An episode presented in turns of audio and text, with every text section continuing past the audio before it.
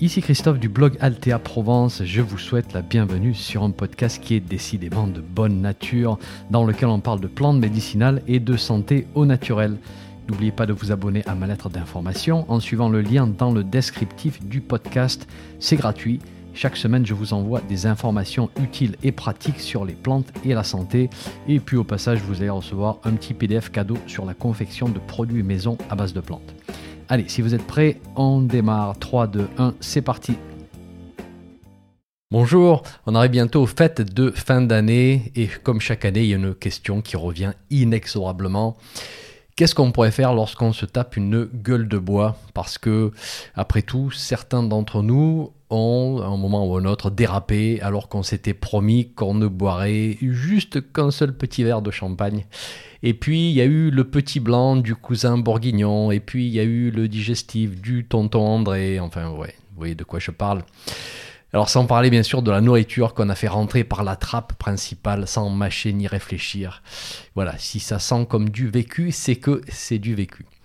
Donc sans plus attendre, on va passer sous la loupe du détective cette condition qu'on appelle la gueule de bois et on va voir quelle plante pourrait nous aider avant de démarrer, j'aimerais vous rappeler deux choses. D'abord, je ne suis ni médecin, ni pharmacien, ni professionnel de la santé. Hein, les informations que je vous donne ne remplacent absolument pas un suivi médical. tout d'abord, j'aimerais souligner trois points importants. Premièrement, juste pour simplifier la discussion, je vais mettre l'indigestion de côté parce que sinon on va un petit peu trop compliquer les choses. Mais c'est clair qu'il y a souvent les deux qui se superposent. Hein gueule de bois et indigestion, mais ici on va surtout se concentrer sur les effets néfastes d'un excès d'alcool. On va donc supposer que vous avez juste forcé sur les nutriments liquides et que vous avez eu une volonté de faire pour les nutriments solides, bien sûr, outre les quelques chips et cacahuètes qui traînaient par là et qui vous ont offert une flore bactérienne virale et fongique d'une diversité incroyable reflétant bien sûr l'état de propreté des mains de ceux qui les ont touchés. Alors deuxièmement, on parle de situations qui ne mettent pas en danger la vie de la personne, bien évidemment. Euh, a un doute sur l'état de la personne, on appelle les urgences. Ici, hein. on va parler de consommation modérée d'alcool, mais suffisante pour provoquer la gueule de bois. Et puis, troisièmement, on ne parle pas des effets néfastes d'une surconsommation chronique d'alcool. Parce que là, bien sûr, sur le long terme, d'un point de vue chronique, les effets sur la santé sont terribles, vraiment. Donc là, on va rester sur du dérapage très ponctuel et occasionnel. Des dérapages qui ne mettent pas en danger la vie de la personne, bien qu'il y aura des dégâts au passage. Ça, on est bien d'accord. ceci dit, on démarre avec une question très importante parce qu'elle va nous dicter un petit peu les stratégies à adopter par la suite. C'est quoi la gueule de bois exactement?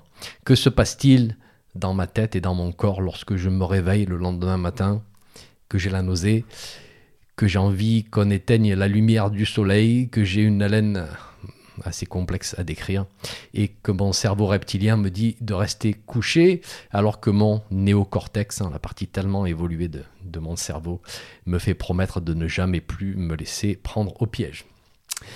Alors lorsqu'on ingère de l'alcool, on a une petite partie qui est absorbée au travers de la muqueuse de l'estomac, mais le plus gros va être absorbé plus bas dans l'intestin grêle. Et à ce stade, lorsque l'alcool arrive dans l'intestin grêle, l'absorption dans la circulation sanguine est très rapide. C'est pour ça qu'on vous dit de manger quelque chose avant le premier verre ou avec le premier verre, parce que la présence de nourriture dans l'estomac va ralentir la vidange gastrique dans le grêle. Et donc on va distribuer cet alcool un petit peu plus lentement vers le grêle. On va lisser un peu l'absorption dans le sang. Euh, au passage, je vous rappelle que je mets pas mal de références sur mon site dans l'article qui est associé à cet épisode. Donc si vous voulez creuser tous ces détails plus en profondeur, vous pouvez le faire. Et je précise aussi que je vais utiliser les termes alcool et éthanol d'une manière interchangeable, sachant que le terme exact ici, lorsqu'on parle de processus physiologique, c'est la molécule d'éthanol. Donc après l'absorption euh, dans le, le sang, l'éthanol va circuler et le plus gros sera converti en acétaldéhyde par le foie. Alors c'est quoi l'acétaldéhyde? Eh bien c'est un composé toxique pour notre corps et il faut le métaboliser le plus vite possible. Et par la suite, il va être métabolisé, converti en acétate. Et cet acétate sera oxydé en dioxyde de carbone et en eau, parce que les tissus périphériques de notre corps vont faire, vont faire ce travail. Donc euh, voilà, éthanol, on passe à des molécules qui sont relativement euh, irritantes et toxiques et après métabolisées en gros en CO2 et en eau.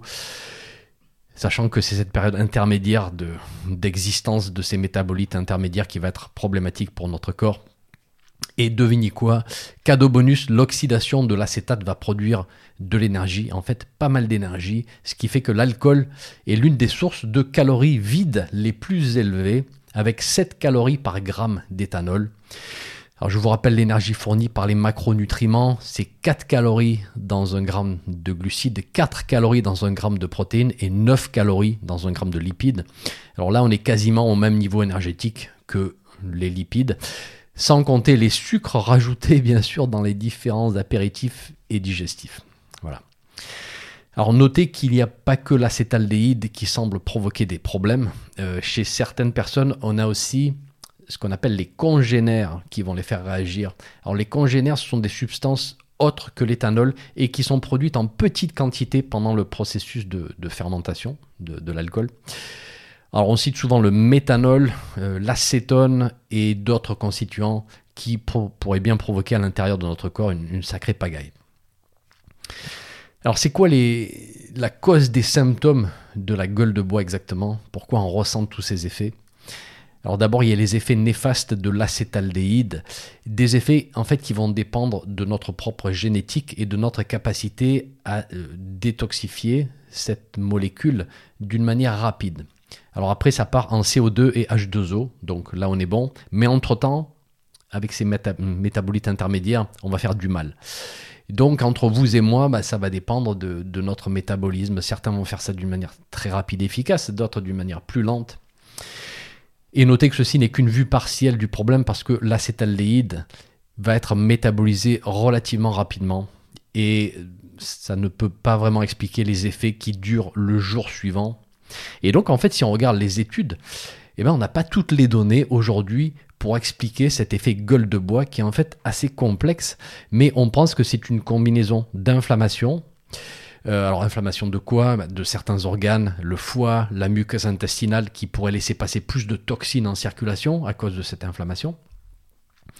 On parle d'inflammation systémique, on parle de dommages causés par le stress oxydatif, ce stress oxydatif qui vient du métabolisme de cette toxine. Donc en gros, on n'est pas exactement sûr, mais on pense que tout est un petit peu irrité enflammé, et il faudra un petit peu de temps pour que ça revienne à la normale. Alors ce qui m'a surpris la première fois que j'ai fait des recherches sur le sujet, c'est que la déshydratation ne semble pas être en jeu ici. Alors que c'est quelque chose qu'on répète euh, encore et encore lors des soirées par exemple. Eh bien ça semble plus une légende urbaine qu'une vérité physiologique en fait.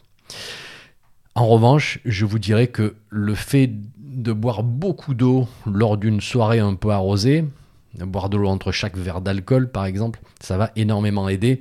Mais ici, c'est une histoire de dilution de l'alcool et de lissage de l'absorption de l'alcool. Voilà, c'est pas une histoire de déshydratation. Et le lendemain, vous avez peut-être remarqué que boire beaucoup d'eau semble aussi faciliter le retour à la normale, probablement au travers d'un processus d'élimination de cet excès de, de liquide, l'effet diurétique, et au passage, donc on augmente la durée et donc on augmente l'évacuation des déchets aussi. Hein. Euh, voilà, c'est ce processus-là, on pense qu'il va être en jeu beaucoup plus qu'un processus de réhydratation. Donc déshydratation comme cause de la gueule de bois, probablement pas. Ceci dit, boire de l'eau pendant la fête hum, en question et le lendemain pour aider à éliminer les déchets me semble tout à fait judicieux. Alors de l'eau ou des infusions, bien sûr, mais quelles infusions? Merci pour cette question. Excellente transition vers les petites propositions donc que j'ai à vous faire. Alors en fait, pour bien faire les choses, on va commencer avec la période quelques jours avant l'événement, si on peut prévoir bien sûr. combien de jours? Je ne sais pas exactement, idéalement 4 ou 5 jours, mais si on a juste 48 heures, on va faire avec. Alors ce qui nous amène à une discussion un petit peu délicate, je vous l'accorde, parce qu'en fait, on pourrait prendre ces conseils comme une excuse pour y aller un petit peu plus fort que prévu sur la boisson. Hein, vous voyez ce que je veux dire? Un petit peu comme les plantes adaptogènes peuvent devenir une excuse, un outil pour y aller un petit peu plus fort sur le travail ou sur le sport.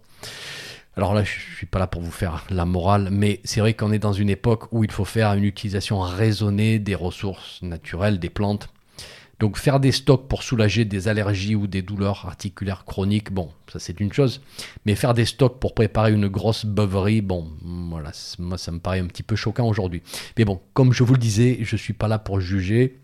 Si je devais me préparer pour une soirée pendant laquelle je risque d'avoir du mal à me limiter, comment est-ce que je procéderais? Alors tout d'abord, je vais m'assurer que mon foie, qui est mon usine de recyclage, a commencé à obtenir des éléments protecteurs, des antioxydants. Alors il y a plusieurs choix possibles, mais avec les années et la pratique, personnellement, j'en ai gardé trois. Sans hésiter, le chardon-marie, je vous en ai déjà parlé, très efficace. Le romarin, qui est mon choix numéro 2. Et une dernière qui s'est révélée très efficace dans mon expérience, mais malheureusement pas très éco-responsable. C'est une plante africaine qui s'appelle le Desmodium. Euh, c'est une plante connue dans la pharmacopée française, mais pas ou peu connue ailleurs. Voilà, je préfère le mentionner si vous m'écoutez du, Canada ou de notre pays francophone. Pour le chardon-marie, je favorise plutôt un extrait liquide de type teinture avec une extraction dans de l'alcool pour bien extraire la silimarine, hein, qui est une collection de constituants actifs, voir ma fiche sur cette plante. Personnellement, je dose à la cuillère à café, deux à trois fois par jour, dans un petit peu d'eau. Alors vous avez d'autres formes aussi. Euh, vous avez des extraits liquides conservés dans de la glycérine végétale ou dans un mélange eau, alcool, glycérine et miel pour minimiser la quantité d'alcool. Vous avez aussi des gélules standardisées en silimarine. Alors je ne vais, pas passer en revue les formes du commerce, hein, ce n'est pas le but ici, mais du moins, ça vous donne une idée de comment utiliser les, formes liquides. Pour le romarin, alors là, c'est très simple. C'est l'infusion des feuilles assez dosée pour que l'infusion ait un bon goût prononcé, bien aromatique, sans être trop fort non plus. Il faut que ce soit buvable. 2 à 3 tasses par jour. Voilà, si on a 2-3 jours pour préparer euh, le fameux événement, 3 tasses par jour, ça ne peut pas faire de mal. Alors certains réagissent le soir, c'est un petit peu excitant, donc bien sûr si c'est votre cas, vous prenez, plutôt euh, matin et début d'après-midi. Pour le desmodium, je ne vous ai pas encore fait de fiche à son sujet, vous inquiétez pas, ça va venir. Mais j'utilise en général une décoction des feuilles à raison de 10 grammes de feuilles sèches par litre d'eau et je conseille de boire le litre dans la journée. Donc voilà pour ma phase de préparation. On choisit une de ces trois plantes Hein, ça suffit. Il faut que ce soit simple parce que de toute manière, en quelques jours, on va pas trop avoir de, temps pour agir. Mais déjà, ça va apporter un certain niveau de protection. Ensuite, parlons du fameux lendemain, le jour tant redouté. Mais avant de vous proposer quoi que ce soit, il nous faut des hypothèses de travail. Donc voici ce que je vais retenir. Numéro 1, l'hypothèse de l'inflammation et du stress oxydatif. Et donc on va choisir des plantes anti-inflammatoires et antioxydantes l'hypothèse d'un foie qui est irrité et enflammé parce qu'il a dû prendre la charge d'élimination, ça va, je pense que ça vous paraît logique. Et donc on va choisir des plantes protectrices et réparatrices du foie. Et le fait aussi qu'il y a souvent un fond de nausée, un système digestif qui est un petit peu irrité, une sensibilité au goût. Et donc on va penser aux plantes qui apaisent le système digestif et aussi qui rendent le goût agréable. Donc la forme qu'on va choisir sans hésitation, c'est la forme infusion, parce que boire ce jour-là, hein, le jour d'après, ça fait du bien, c'est même un réflexe du corps, on a envie de boire beaucoup. même s'il n'y a pas une histoire de déshydratation, comme on a dit, ça va permettre de mieux éliminer au travers des reins. Donc on va se préparer un litre, voire un litre et demi d'infusion à boire pendant la journée, pas tout d'un coup, on va étaler ça. Et on va faire pareil le lendemain. Donc c'est un petit programme sur 48 heures. Côté goût, bien sûr, faut pas faire trop fort non plus. Il est possible qu'il y ait un fond de nausée, donc on va doser en fonction de la tolérance au goût. Ça va dépendre des personnes. Et puis le jour d'après, le jour suivant, on pourra faire un petit peu plus fort si nécessaire. Allez, passons en revue maintenant quelques plantes intéressantes. Alors d'abord, j'aime bien une base de gingembre et de citron. Le gingembre, c'est l'une des meilleures plantes pour calmer les états nauséeux. Elle a aussi un effet anti-inflammatoire puissant, un effet antioxydant. Alors moi personnellement, je privilégie le rhizome frais qu'on peut acheter dans des magasins bio. J'en ai toujours un petit peu à la maison et on, peut le râper frais pour préparer l'infusion. Le citron, on va l'utiliser en tranche avec l'écorce qui contient des constituants intéressants pour tout le processus de détoxification. Donc qualité bio, et d'ailleurs, on a une étude faite sur animal qui montre que le jus de citron, un simple jus de citron, fait baisser les marqueurs hépatiques après euh, une élévation qui est provoquée par l'alcool. Très intéressant. Et puis, ça donne un goût très agréable à l'infusion aussi. Et ça, cette histoire de goût, c'est important parce que, euh, voilà, c'est en général une journée pendant laquelle on va vouloir masquer les goûts un peu compliqués. Si on a un fond de mal de tête, j'aime beaucoup la partenelle Tanacetum parthenium, qu'on appelle aussi grande camomille. Elle combine des propriétés anti-inflammatoires. C'est aussi un protecteur du foie. Elle agit sur les migraines. Alors en principe, il lui faut du temps pour agir sur les migraines, plusieurs semaines, mais parfois, j'ai noté qu'elle peut apporter un petit plus assez rapidement. Alors par contre, elle est assez amère en goût, avec un goût camphré aussi, donc c'est pas la plante la plus facile à boire, c'est pour ça qu'il faudra un petit peu masquer ses goûts. Et puis ensuite, on a une liste de plantes génériques qui vont agir sur le foie, qui vont apporter, des antioxydants, qui vont avoir un effet anti-inflammatoire. Alors ici, je vais garder mon romarin qui est assez exceptionnel sur tous ces points-là. Je vais aussi euh, considérer la, la sommité floride d'Achillée millefeuille. Parce que l'Achillée, elle est à la fois protectrice pour le foie et elle est dépurative aussi. Là encore, si vous êtes curieux, regardez les références sur mon site. Je sélectionne aussi la feuille d'artichaut. Alors attention avec modération parce qu'elle est très amère. Mais c'est vrai que chez certaines personnes, cette amertume, un petit peu mais pas trop, cette amertume va faire du bien le jour d'après.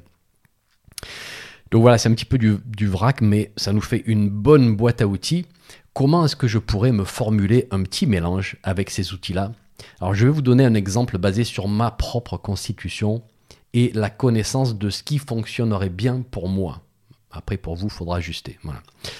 Premier mélange possible, je vais supposer que j'utilise. Alors d'abord, voilà, supposition, on utilise des plantes sèches parce que c'est pas le moment de partir ramasser les plantes au jardin ou en nature. Hein, il y a des moments où on est bien content d'avoir des petits stocks dans les placards. Donc pour un litre d'infusion, je pourrais utiliser 5 g de partenelle, les feuilles sèches, ou sommité fleurie, 5 g de romarin, les feuilles sèches, 10 grammes de gingembre frais et râpé, et puis là je me mets deux ou trois belles rondelles de citron.